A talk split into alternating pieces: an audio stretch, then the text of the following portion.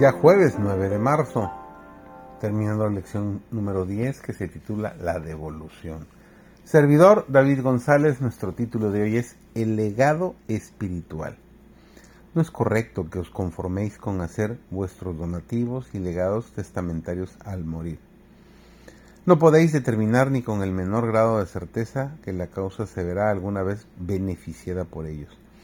Satanás obra con suma destreza para incitar a los familiares y busca todo falso pretexto para ganar en favor del mundo lo que fue solemnemente prometido a la causa de Dios. Siempre se recibe una suma menor que la que se prometió en el testamento. Satanás hasta inculca en el corazón de los hombres y mujeres que se opongan a los familiares hagan lo que quieran en relación con la dotación de su propiedad al parecer estiman que todo lo que se dé al Señor representa un robo hecho a los familiares de los finados.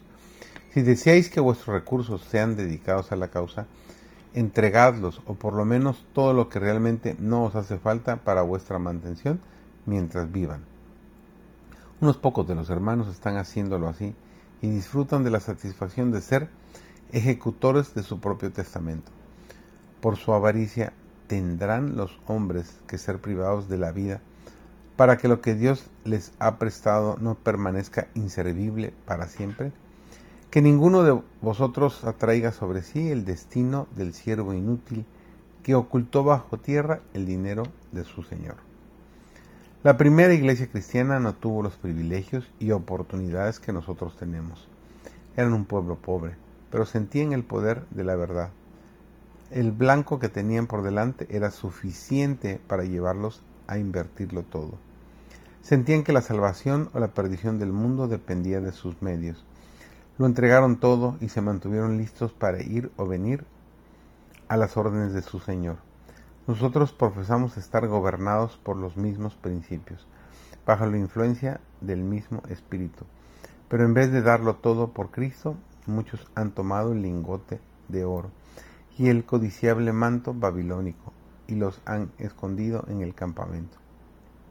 Si la presencia de un solo Acán bastó para debilitar todo el campamento de Israel, podemos sorprendernos ante el escaso éxito que corona nuestros esfuerzos, ahora que cada iglesia y cada familia tiene su Acán.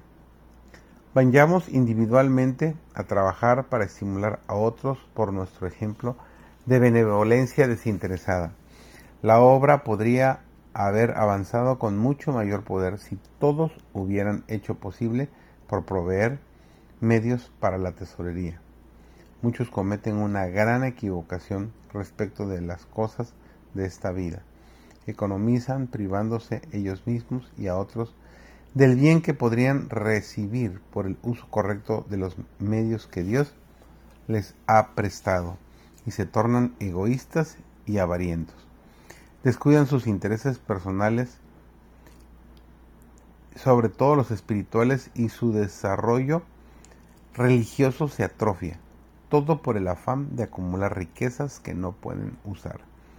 Dejan su propiedad a sus hijos, y en nueve casos de cada diez es para sus herederos una maldición aún mayor de lo que ha sido para ellos. Los hijos, confiados en las propiedades de sus padres, con frecuencia no alcanzan a tener éxito en esta vida y generalmente fracasan completamente en lo que respecta a obtener la vida venidera. El mejor legado que los padres pueden dejar a sus hijos es un conocimiento del trabajo útil y el ejemplo de una vida caracterizada por la benevolencia desinteresada, por una vida tal demuestran el verdadero valor del dinero, que debe ser apreciado únicamente por el bien que realizará al aliviar las necesidades propias y ajenas y al adelantar la causa de Dios. Que tengas un muy bendecido día.